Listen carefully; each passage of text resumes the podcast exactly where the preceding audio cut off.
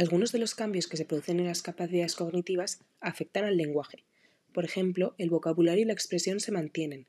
Puede disminuir la comprensión del lenguaje oral por pérdidas perceptivas. La escritura puede volverse insegura. Y también, por último, puede disminuir la rapidez articulatoria del habla.